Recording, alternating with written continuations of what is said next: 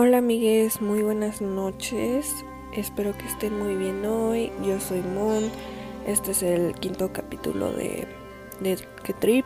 Y hoy les voy a hablar sobre Soul.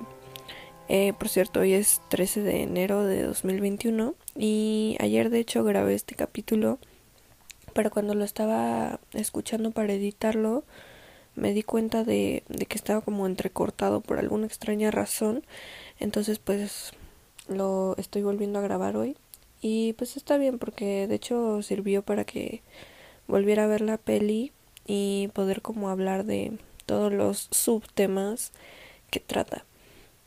Les voy a ser muy sincera, yo no pensaba ver la película. O sea, vi como todos los anuncios y todo. Y dije como, uy, no.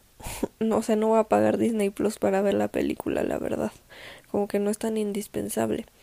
Pero después pasaron dos cosas. Todo el mundo empezó a hablar de la película y empezaron a tener como una, bueno, no sé, opiniones divididas, supongo, entre que unos creían que era así como súper pesimista todo lo que pasaba y que al final de cuentas la película tenía como un mensaje así de vale madre la vida y había otro pues, digamos grupo de personas que estaba teniendo como un tripsote con la película y estaba diciendo como no es que ah, es que o sea en, realidad me encontré en grupos de Facebook en los que estoy metida como de magia y ocultismo y, y psicodelia y cosas así que muchas personas estaban diciendo que hablaba de mucha de muchos temas como metafísicos y mm, espirituales y que de hecho como los trips que pasaban en la película ellos los habían visto como en visiones de,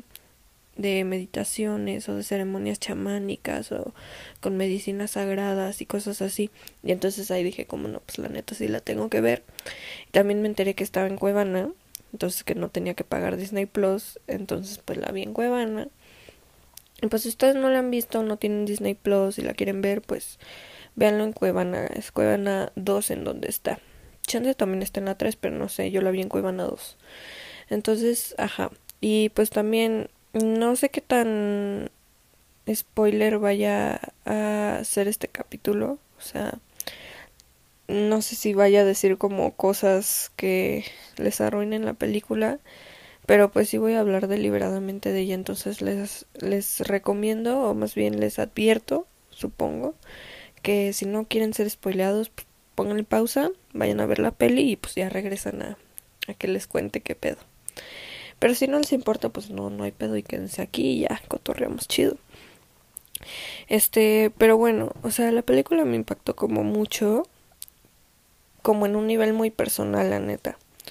Pero bueno, a eso voy. O sea, primero que nada, lo, lo, lo básico, digamos. La animación está linda. O sea, creo que no lo puedo como decir así tal cual porque pues verlo en Cuevana no conlleva verlo en HD y tampoco en mi tele pues conlleva verlo como hubiera sido verlo en el cine que me acuerdo que vi Toy Story 4 por ejemplo en el cine cuando salió y estuvo loquísimo o sea porque la animación está muy chida o sea no es casi como realista de que literalmente parezcan humanos pero las texturas como de la ropa y de las caras de los juguetes y todo eso está como muy real, o sea, como muy, ajá, o sea, sientes que lo puedes tocar con la mirada casi.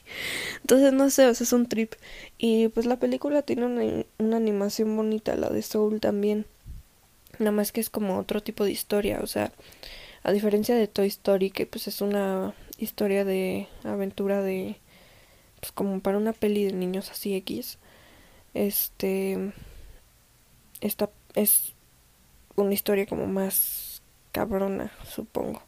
O sea, sí, es que tiene muchas cosas ahí metidas, como ni siquiera es como el main punto, pero ahí están y está loco. Pero bueno, o sea, significó tanto para mí la neta, porque, o sea, como que desde el minuto que este Joe se muere y empieza como todo este trip que está así con la escalerita yendo al más allá y todo yo quedé como un poco shook porque no o sea no me lo esperaba la verdad.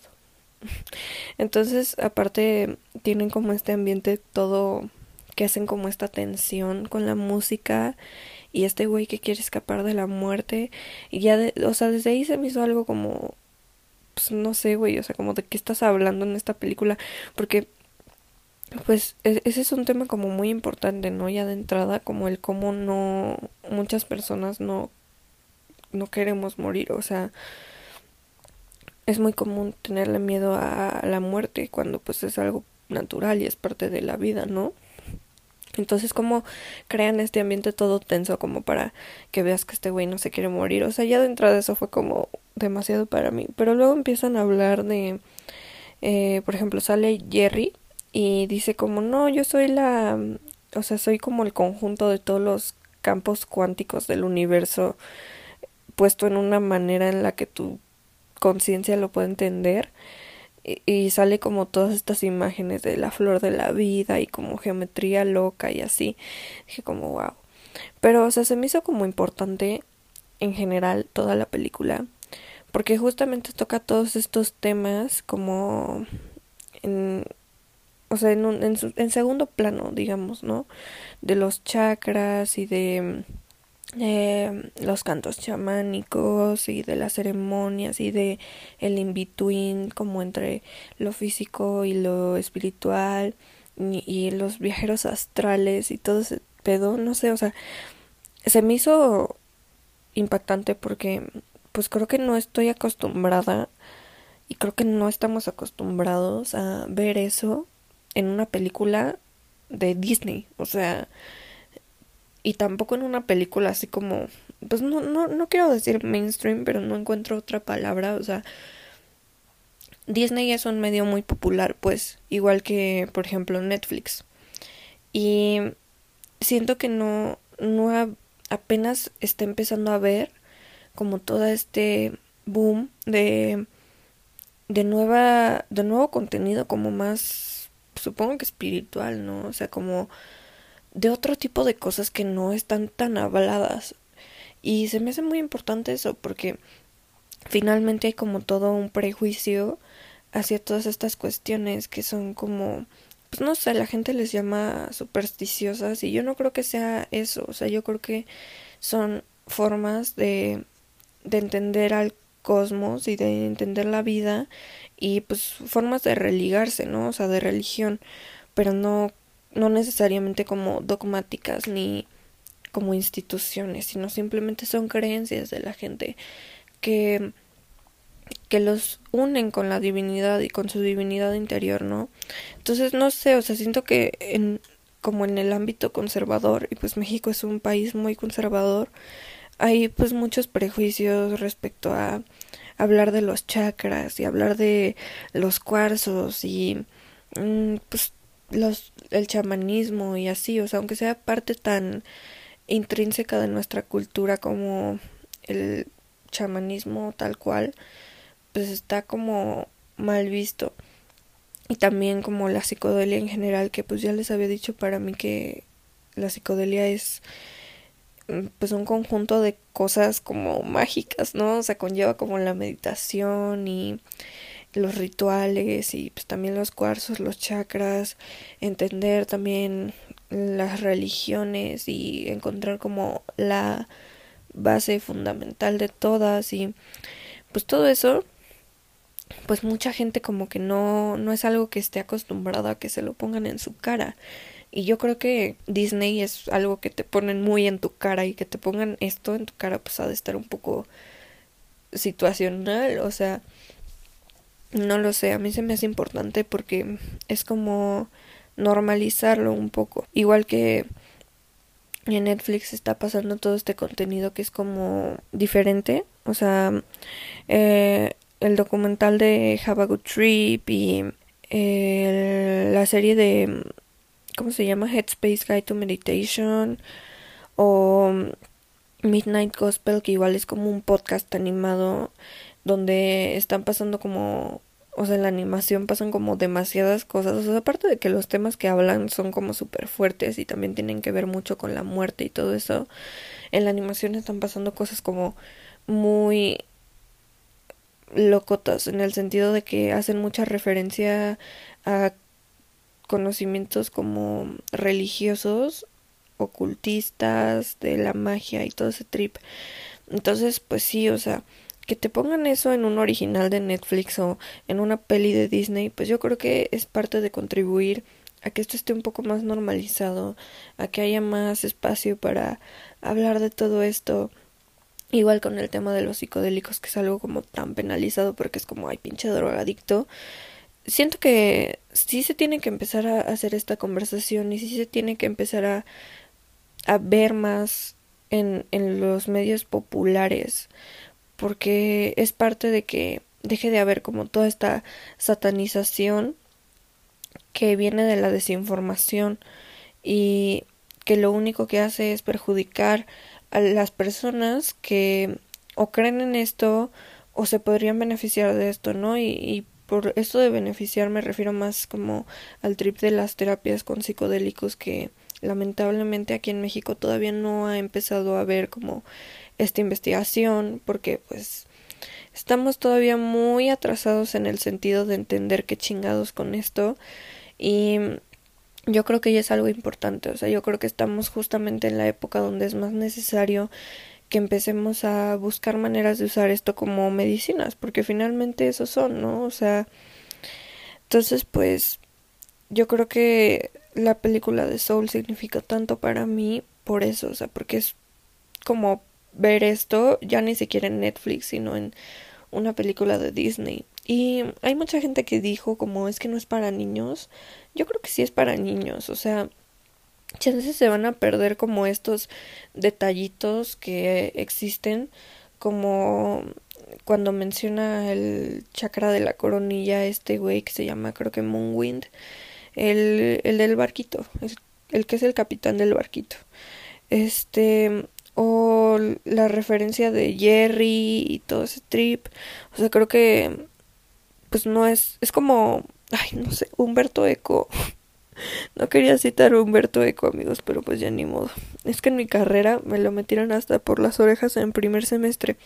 Y bueno, Humberto Eco tiene esta idea de que cuando estás leyendo un libro, muchas veces los autores meten como algo que se llama ironías intertextuales, que son como una referencia no explícita, o sea, no, no la citan pues a algún otro autor o alguna película o alguna frase de un poema o lo que sea, y que simplemente está ahí, ¿no? Y no es esencial para entender como el gran contexto de lo que estás leyendo o entender el punto principal, sino simplemente se vuelve como un guiño entre el lector que lo comprenda y el autor que lo puso ahí.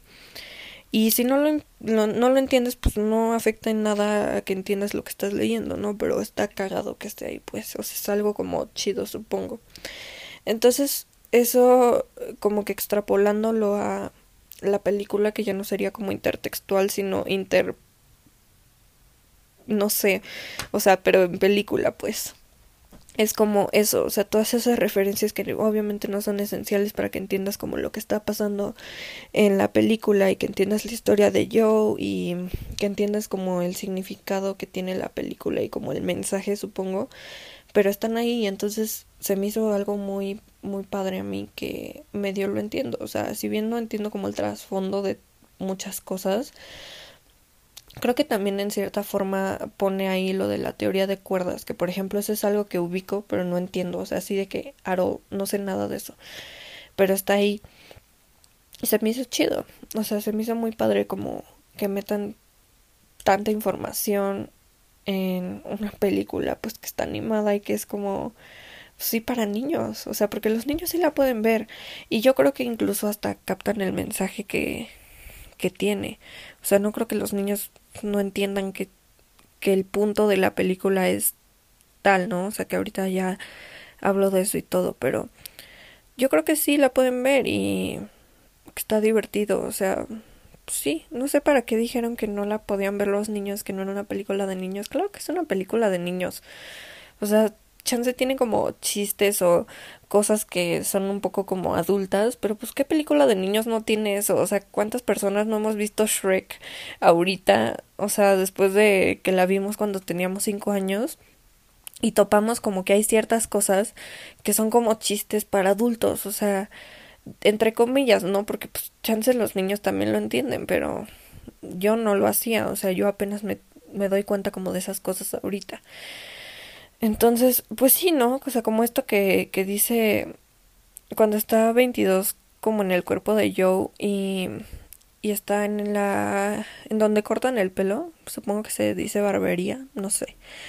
Eh, que empieza a hablar como de su vida y de las cosas así, no sé, o sea, empieza como con un trip muy existencialista, no en cuanto a la corriente filosófica, sino como pensando en la existencia o whatever, y, todos están escuchándole hablar y es como algo muy profundo, pero, pero pues no es que no lo pueda ver un niño.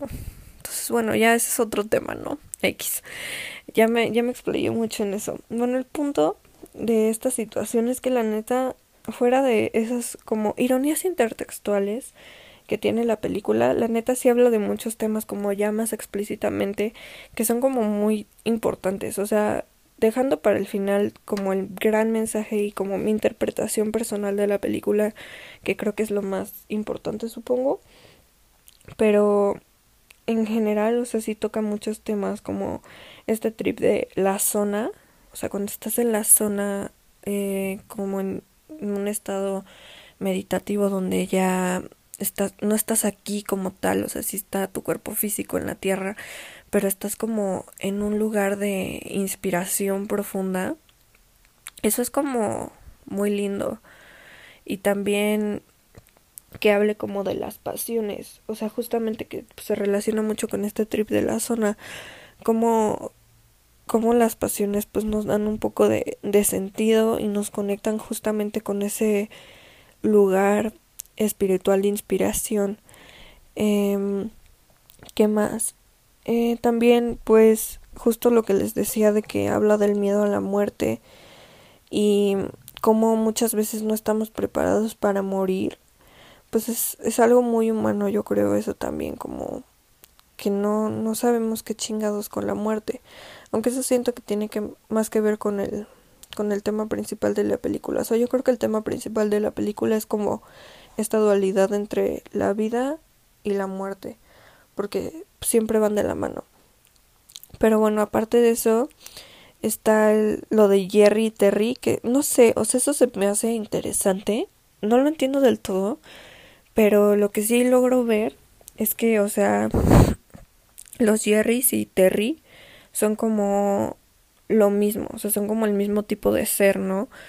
Pero tienen como diferentes niveles de ego, supongo, o sea, como Terry claramente es distinto a los Jerrys porque quiere como ser celebrado y quiere como tener la razón y quiere que le festejen como sus logros y que lo, le digan que es increíble. O sea, cuando, cuando se pierde Joe y dice como ya lo encontré, ya voy a ir por él, no sé qué, le dicen como, ay, qué bueno, buen trabajo, eres increíble, y dice como, oh, sí, es como, no sé, o sea, no entiendo exactamente qué es lo que quisieron hacer ahí, pero se me hace interesante la idea de que seres tan elevados y abstractos como Terry y Jerry todavía pueden tener como un cierto nivel de ego, supongo. Está loco ese trip. Luego lo del barquito, me encantó la idea del barquito, o sea, eso es como wow, o sea, llega con música hippie, hace su aparición y vienen así de que chamanes en el barquito viajando con, con el güey del anuncio, el Moonwind.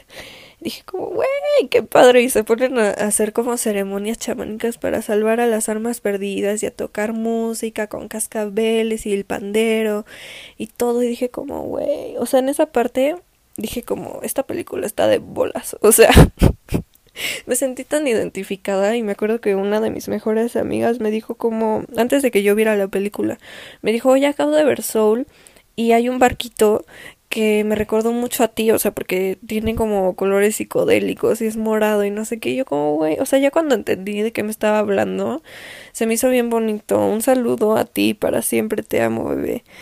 Y este, pues sí, o sea, ese, ese barquito se me hizo como algo muy cagado, incluso que metieran esta zona de, de, entre la, la vida y la muerte, o entre lo espiritual y lo físico, donde estás como en un trance Y se me hizo muy interesante pensar como en todas las personas que están ahí, o sea, todo el tipo de personas que llegan a ese lugar. O sea, no simplemente cuando estás como tocando el piano y te vas a la zona, sino como también pues los chamanes o la gente que está en un trip con un, una medicina ancestral o simplemente meditando o un monje así de que en el Tíbet o lo que sea, o sea, es como muy importante, o sea, porque pues, sí, estás como en un, en un lugar muy especial que es tanto aquí, pero no aquí, ¿saben? O sea, como no terrestre necesariamente, pero sí estás aquí, o sea, no estás muerto. Está, está chistoso, no sé, se me hace padre que lo hayan mencionado y que lo hayan metido como de esa forma tan ingeniosa, supongo. También hablando de esto, el primer la primera personita que habla, no sé, cuando se encuentra Joe y 22 con el barquito, que les empieza a explicar qué son las almas perdidas y que salvan a un güeycito, o sea, que está como preocupado por algo de un trato. Creo que decía eso, ¿no? Así como de hice un trato.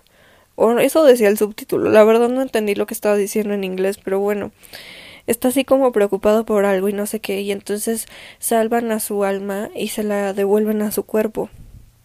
Y eso se me hizo como simbólico a lo de a estos momentos de claridad en la vida donde simplemente como que te despierta el alma, o sea, como si no sé, yo siento que es como si estuviéramos dormidos y de pronto pues te despiertas y como que todo hace clic, o sea, siento que es como un momento de de claridad que pues yo viví en algún momento y que siento que es algo muy común últimamente que así en el momento menos esperado simplemente te volviste a conectar contigo mismo porque quién sabe dónde estuviste todo este tiempo y se, o sea, es como muy importante, ¿no? O sea, como, creo que lo ponen muy exagerado, como este güey está en su oficina y dice, como, no, es que todo tiene sentido ahora y empieza como a romper todo y así. O sea, pero sí, finalmente sí es algo así, porque creo que son momentos de mucha importancia para la vida humana, darse cuenta de que todo tiene sentido. O sea, y creo que ni siquiera hay más que decir más que eso, o sea, todo tiene sentido y ya como que todo lo que has hecho a lo largo de tu vida se vuelve X comparado a lo que acabas de sentir como en ese momento de despertar. Y, y pues en cuanto a las almas perdidas también, o sea, es algo muy importante, ¿no? Porque pues esta representación como de un monstruito negro y polvoso, así como todo encorvado y cheche, porque simplemente tiene muchísimas preocupaciones adentro, ¿no? O sea que al principio, la, primera vez que salen las almas perdidas, como que no se ve tan claro hasta que eh, este Joe ve a 22 y se lo come y entonces adentro ve como todas estas voces y se me hace muy importante porque finalmente sí es eso, o sea, es como cargar con un chingo de cosas que nos han dicho toda la vida que somos o que no somos y así de pues finalmente siento que esas voces son como traumas, ¿no? O sea, de que alguien te dijo no eres suficiente o no vales o no eres bueno para esto o no eres bueno para nada o eres un pendejo o no te quiero o lo que sea y todo eso como que aunque no es nuestro y no viene de nosotros nosotros no los creemos y se arraiga a, lo que somos y entonces nos obsesionamos un poco con eso. O sea, ya no son simplemente las obsesiones como la del güeycito que quiere hacer un trato o el güeycito que está buscando algo y no lo encuentra. No sé si ubican, pero también ese güey se ve como se vuelve un alma perdida. Sino también ya son todas estas cosas que, que nos han dicho toda la vida y que no son como nuestras voces. O sea, cuando estás, por ejemplo, cuando empiezas a aprender a meditar y mm, uno de los pues básicos de meditación, o sea, aparte de que sea soltar y aprender a cómo reaccionas a los estímulos de la vida y no sé qué. Otra de las cosas que te dicen es que cuando estás en este proceso de empezar a aprender a escuchar tu mente, o sea, porque finalmente no es una cosa de callarla, así tajantemente, sino más bien de aprender a escuchar qué es lo que piensas y no simplemente pensarlo todo el tiempo así como compulsivamente. Entonces algo que te dicen es que te empiezas a dar cuenta eventualmente de que muchas de las cosas que te dicen que tu propia mente y que no son como no sé, o sea, no es como pensar como, ay, mañana tengo que entregar este esta tarea, sino más bien como estos pensamientos que eventualmente empiezan a aparecer de es que no eres suficiente o es que no eres tan buena para esto o es que no estás haciendo las cosas lo suficientemente bien o es que no te esfuerzas tanto o todas esas cosas que eventualmente nos podemos dar cuenta de que emergen en nuestros pensamientos no solo en la meditación sino en la vida diaria que pues también tiene que ver mucho el cómo nos hablamos a nosotros mismos.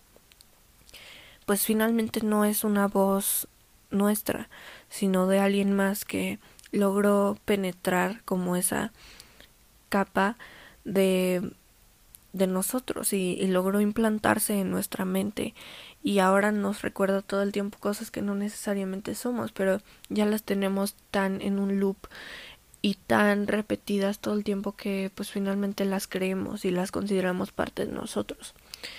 Entonces eso nos desconecta, o sea, esas voces y las obsesiones también nos desconectan de la vida finalmente. Y podemos estar viviendo, obvio, ¿no? O sea, no es como que nos muramos, o sea, así como se ve en la película, pues es justamente como lo representa, que seguimos vivos, pero seguimos vivos como en modo automático, o sea, como, en, como tal cual como animales, o sea, perdemos como esta parte que esta capacidad humana tan importante que es ser conscientes de nosotros mismos y de lo que estamos pensando y ser conscientes de que somos conscientes. Porque no es que los demás seres vivos no sean conscientes, es que creo que particularmente nosotros somos, o sea, tenemos esa capacidad de estar conscientes de que estamos conscientes.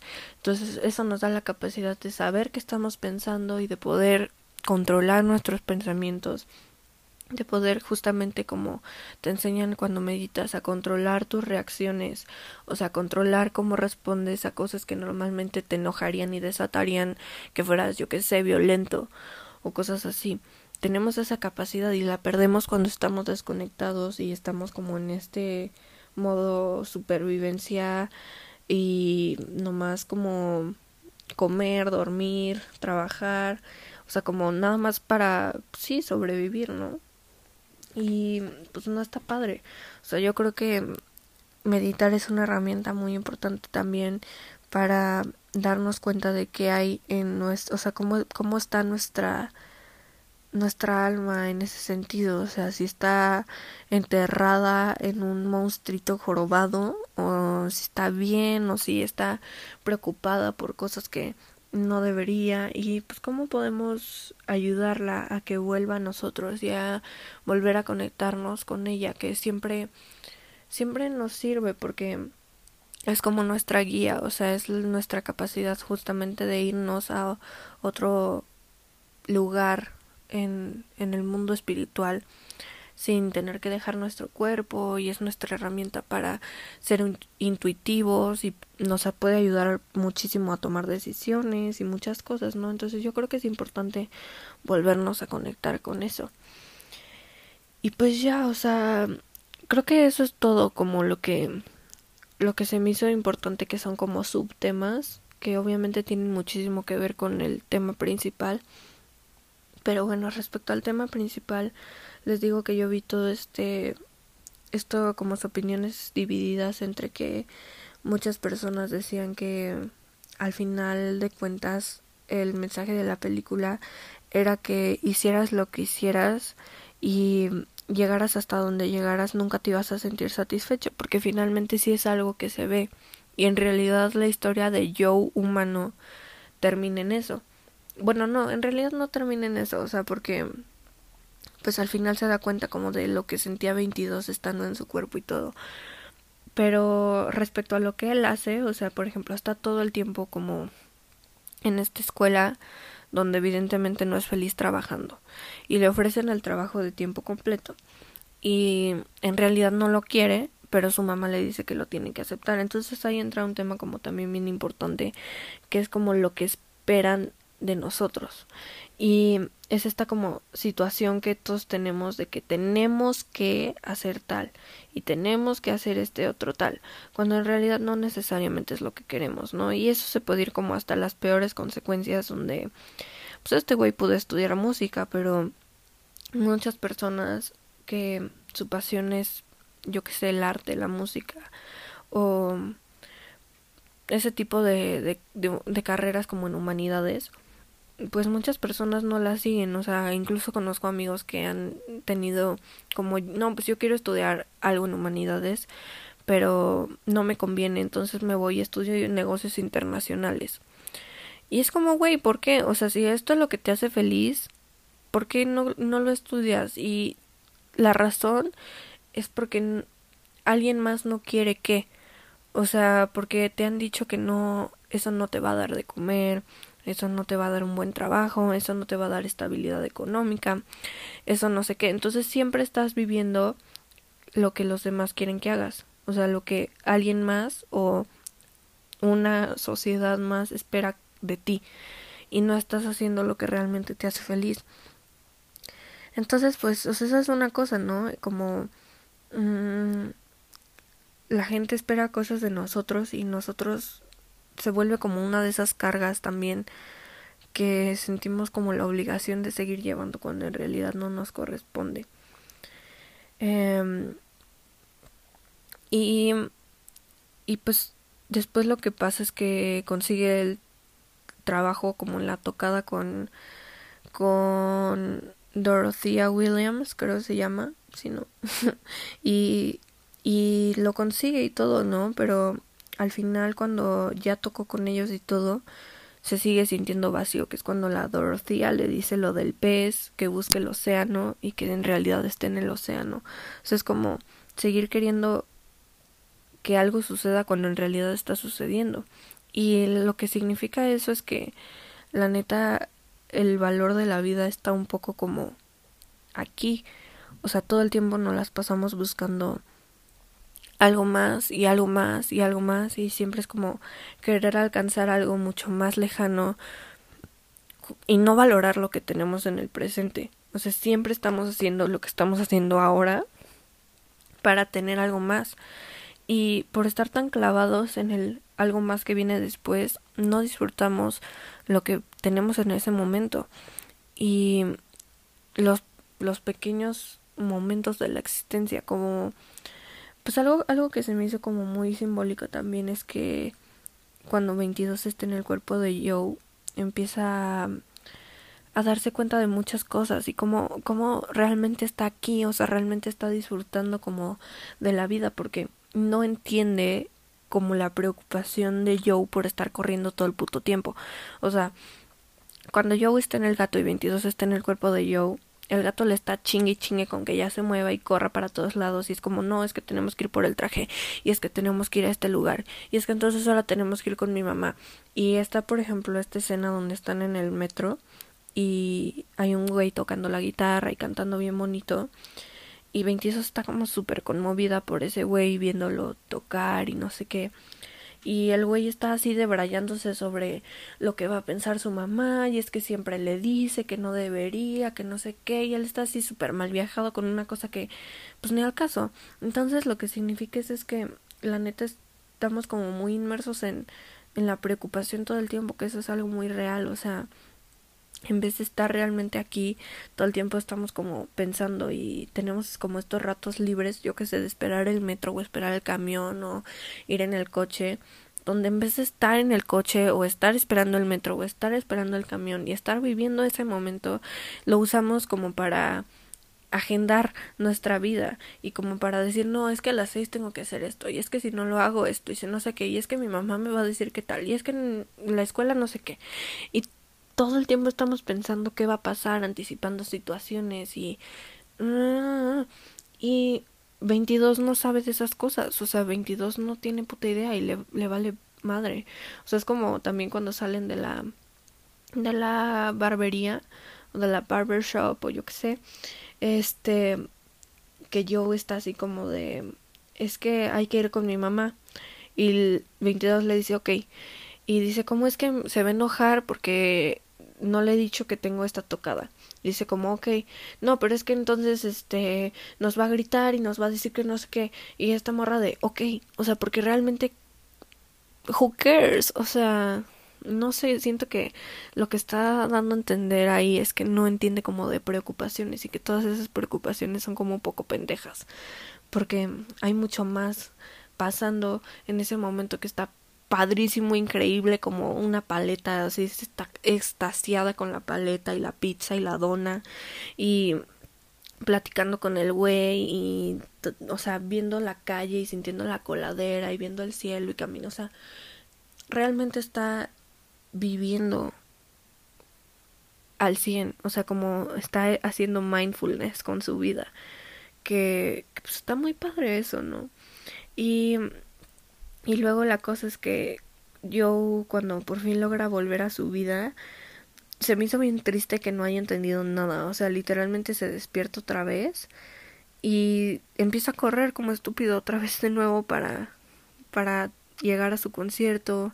Y es súper grosero con la morra y de todos modos le dan el concierto, pero X y ajá, o sea, ya cuando se da cuenta que llega otra vez a su casa y que ve todos estos momentos como de felicidad de extrema de que le cae la hojita del árbol en la mano y siente como el solecito y el aire y se acuerda también de otros momentos de su vida como en la playa o cuando era chiquito, cuando está con su papá y todo eso pues como que en cierta forma se da cuenta de que la vida realmente está en eso. Entonces, pues les digo, esta está como interpretación de que finalmente hagas lo que hagas siempre vas a ser miserable, o sea, yo creo que no. Yo creo que como dicen justo la chispa no es el propósito, no es como tu pasión, sino más bien es simplemente cómo vives la vida y qué significado le das tú. Y pues sí se me hace importante como porque también tiene mucho que ver con la muerte la película, o sea, como la idea de, de mortalidad es lo que nos hace querer vivir un poco, o sea, la gente que tiene experiencias cercanas a la muerte siempre sale de ahí pensando como pues no sé, más bien viendo la vida de desde una nueva perspectiva y con muchas más ganas de estar aquí. Es algo muy extraño, o sea, porque eso también pasa con terapias como con el sapo, que básicamente vives tu muerte en 15 minutos y vuelves a existir, o sea, porque pues nada más es como temporal, o sea, una alucinación o lo que sea. Y está, o sea, está interesante eso, ¿no? O sea, como, como el saber que nos vamos a morir nos hace querer replantearnos todo. Y yo creo que la verdad pensar en la muerte es algo muy fundamental, o sea, es algo muy importante como en, la experiencia humana. Y no como pensar en la muerte como de así ah, o que me voy a morir, sino más bien sentarnos un rato a pensar en eso para darnos cuenta de lo que verdaderamente significa. Y la verdad es que creo que surgen como muchas preguntas, o sea, como pues no sé, o sea, si si estoy vivo y me voy a morir, como para qué estoy vivo, o sea, como qué sentido tiene, o sea, por. Pero yo creo que cuando llegas como a un punto como profundo en ese pensamiento de, de la mortalidad, te das cuenta de que la neta no vivimos mucho. Y todo el tiempo estamos como atrapados en un ciclo de madres que es como justo esto que todo el mundo espera de nosotros y que hacemos cosas porque tenemos que y no porque necesariamente queramos, o sea, sino simplemente porque eso es como lo que se tiene que hacer en este mundo y el mundo funciona así y entonces tienes que ir al trabajo y tienes que ir a la escuela y tienes que ir a no sé dónde y compromisos sociales y todo eso que no necesariamente es algo que quieres hacer, sino que tienes que hacer. Y pues para qué, ¿no? O sea, realmente para qué si al final nos vamos a morir. Entonces eso suena un poco como desesperanzado, pero yo creo que es muy importante, porque finalmente la invitación que yace debajo de todo eso es como, güey, replanteate tu vida. O sea, si lo que estás haciendo no te hace realmente feliz, pues cámbialo, o sea, tienes en, el, en tus manos el poder de hacerlo. Y güey, fuck it, o sea, que te valga madre lo que opinen los demás, que te valga madre lo que los demás esperan de ti, porque finalmente, ¿cuál es el, el sentido de, de estar haciendo cosas solamente porque alguien te va a aplaudir o solamente porque alguien está orgulloso de ti porque hiciste eso y no algo más que tú en realidad querías hacer? O sea, si estás estudiando una carrera que no te gusta, güey, salte, estudia otra. Y si no quieres estudiar, pues no estudies. Y si no quieres trabajar, pues no trabajes. O sea, la neta eso depende mucho de ti. Y yo sé que decirlo así es como, o sea, no es como hacer enchiladas en la vida real. Pero finalmente siempre hay un millón de opciones más que puedes escoger en vez de estar haciendo algo que definitivamente no te gusta. Y puedes buscar que realmente sí te gusta y hacerlo. Y tal vez, o sea, con el simple hecho de ponerle pasión y de ponerle dedicación a eso, a ese algo que sí te gusta hacer, pues puedes hacer una vida decente de eso y puedes ganar dinero de hacer música y puedes ganar dinero de haber estudiado filosofía o de haber estudiado historia o de ser antropólogo. O sea, siempre, siempre, siempre hay opciones que no necesariamente conllevan el que tú pongas tu felicidad entre paréntesis y canceles todas tus esperanzas de realmente sentirte pleno en esta existencia. Entonces, pues yo creo que sí, o sea, yo creo que hay que es un poco una cuestión también de tener confianza en uno mismo, porque pues supongo que da miedo, ¿no?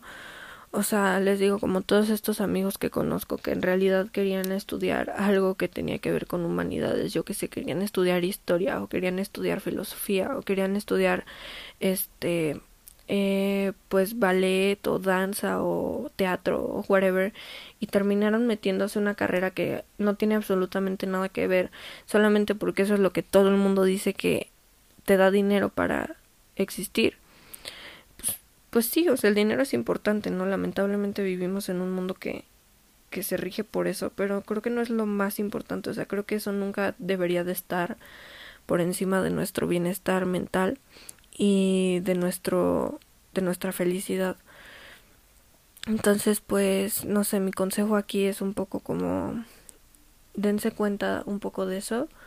O sea, creo que la muerte es como una maestra y que lo que nos viene a enseñar justamente es como lo que significa estar vivos.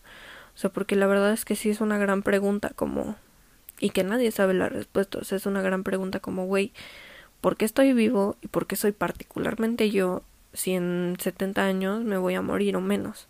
O sea, de hecho, quién sabe, ¿no? Cuando nos vayamos a morir. Y yo creo que lo que lo que te enseña todo eso es que finalmente hay que vivir y hacer lo que nos hace felices y hay que aprovechar como todos estos momentos disque libres para vivir esos momentos en vez de para estar pensando en chingos de cosas que realmente no están bajo nuestro control. O sea, si es que de verdad también como que siento que la meditación y la muerte van mucho de la mano porque las dos te enseñan un poco como el valor que tiene realmente estar presente y realmente vivir los momentos eh, que sean, o sea, estar completamente en el ahora cuando estás viendo un atardecer, o estar completamente en el ahora incluso cuando estás viendo una película o cuando estás leyendo, cuando estás en clase porque absolutamente todo lo que pasa y todo lo que existe está solamente en el momento presente. En el pasado ya ya pasó, ya para qué te preocupas por lo que te dijeron, no te define como persona en el presente. Y lo que va a pasar en el futuro simplemente no está bajo tu control. O sea, siento que es algo como también como muy humano, muy parte de esta experiencia mm, que tiene que ver con, con lo laboral y con lo, o sea, con la escuela y todo, como con este trip capitalista sistemático que todo el tiempo estamos preocupados por qué va a pasar y todo el tiempo estamos preocupados por cosas que tenemos que hacer en el futuro cuando la neta pues no ha llegado y todavía está bien lejos y nos desconecta o sea nos hace perdernos lo que realmente sí está pasando yo creo que no tiene chiste. O sea, porque bien puedes caerte en una coladera en cualquier momento del mundo y morir. Y pues vas a haber estado pensando en mamadas en vez de vivir tu último segundo de vida feliz. Pues la neta no está chido, ¿no? O sea, yo creo que eso es como el mensaje de Soul. O sea, que igual y se puede interpretar como de una manera un poco pesimista y fea. Y sí puede ser como un poco como pues desesperanzador la idea de morirnos. Porque pues finalmente sí, ¿no? O sea, nada de lo que hagas se va a quedar contigo. O sea, tu ego, tu, tu narrativa de quién eres y tu cuerpo no van a persistir después de la muerte. Y quién sabe cómo sea realmente morirse. O sea, eso nadie lo sabe. Y, y pues quién sabe, ¿no? Eso es como uno de los grandes misterios de la existencia. Pero sin embargo pasa. Y yo creo que lo importante no es como... O sea, yo creo que la cuestión un poco de saber que nos vamos a morir no es como mandar toda la chingada de decir como, ah, no es que entonces nada importa si todo se va a morir y entonces ser como una mierda de persona y tratar a todos de la chingada. Porque hay muchas personas que que tienen esta experiencia cercana con la muerte, o sea, de de sentarse a platicar con ella un rato y tener como el trip de la muerte. Y salen de esa experiencia como en un mal viaje permanente, donde creen que como todos nos vamos a morir eventualmente, realmente no importa absolutamente nada de lo que hagas en la vida. Y en efecto, no importa, pero no importa en el sentido feo de tratar a todos mal e ignorar el valor de la vida de las personas, porque finalmente también, si bien todos nos vamos a morir, también todos estamos vivos en este momento y todas las vidas valen. Y siento que estos momentos de claridad, de darnos cuenta de lo que verdaderamente significa la muerte, que nos hacen darnos cuenta de lo que verdaderamente significa la vida, es más bien un llamado a a decir sí, chinguen a su madre todos, pero en un sentido como de, güey, ya me vale madre lo que digan de mí. O sea, la vida es mi performance. Yo puedo hacer lo que se minche el huevo y que la que pueda pueda y la que no pueda critique o no sé cómo se cómo decir esa madre de inventadas inventadas, se me hace muy cagado, pero o sea, e-, es eso, o sea, como simplemente no dañes a los demás, tú haz lo que quieras con tu vida, o sea, ponte un penacho para salir a la calle, güey, o sea, da lo mismo, tú sé la inventada que quieres ser el día de hoy, porque cada día es un nuevo día donde puedes ser una inventada diferente, tú sé esa inventada, que te valga verga lo que piensen los demás, pero simplemente no dañes a nadie porque los demás también están como vivos. Y eso tiene que ver también mucho con la conciencia ecológica de darnos cuenta de que el planeta pues también se está muriendo y y que si bien se está muriendo, no es una cuestión de, bueno, pues es que el planeta de todos modos se va a morir, entonces qué importa que yo gaste un chingo de agua y tire 500 botellas de agua al día y tire colillas de cigarro en el parque y lo que sea, o sea, no va por ahí el trip, más bien va por el tema de darse cuenta de que mientras estamos vivos dependemos de la tierra y la tierra también es un ser vivo que merece respeto. Entonces, pues lo, lo que lo que rescato mucho de la película ya para terminar es eso, o sea, como el tema de de la muerte y de la vida van muy de la mano porque el significado de una nos enseña como inmediatamente el significado de otra. Y yo creo que la muerte no es algo malo y no es algo feo, o sea, yo creo que es algo natural y es parte de de vivir, o sea, simplemente no hay no hay manera de no morir y y estamos vivos, entonces hay que aprovechar, hay que disfrutarlo, pero hay que dejar que los demás también lo hagan y eso es lo que significa el respeto. Y aparte, aparte de todo, que eso es algo que quiero hacer un episodio después, tenemos una relación como simbiótica con los demás seres vivos. Nosotros dependemos de ellos y ellos dependen de nosotros. Entonces, respetar su vida también se me hace algo muy importante.